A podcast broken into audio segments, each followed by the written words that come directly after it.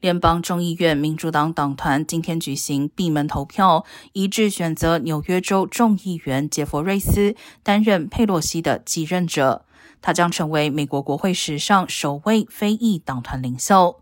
杰佛瑞斯自二零一九年以来就一直担任民主党高层职位，与八十二岁的佩洛西相差三十岁，也意味着民主党内将展开世代交替。共和党在十一月其中选举赢得众院多数席次，麦卡锡已获选为党内众院领袖，意味他渴望成为新任众院议长。杰佛瑞斯将成为众院少数党领袖，届时他也将是美国史上最年轻的国会领袖。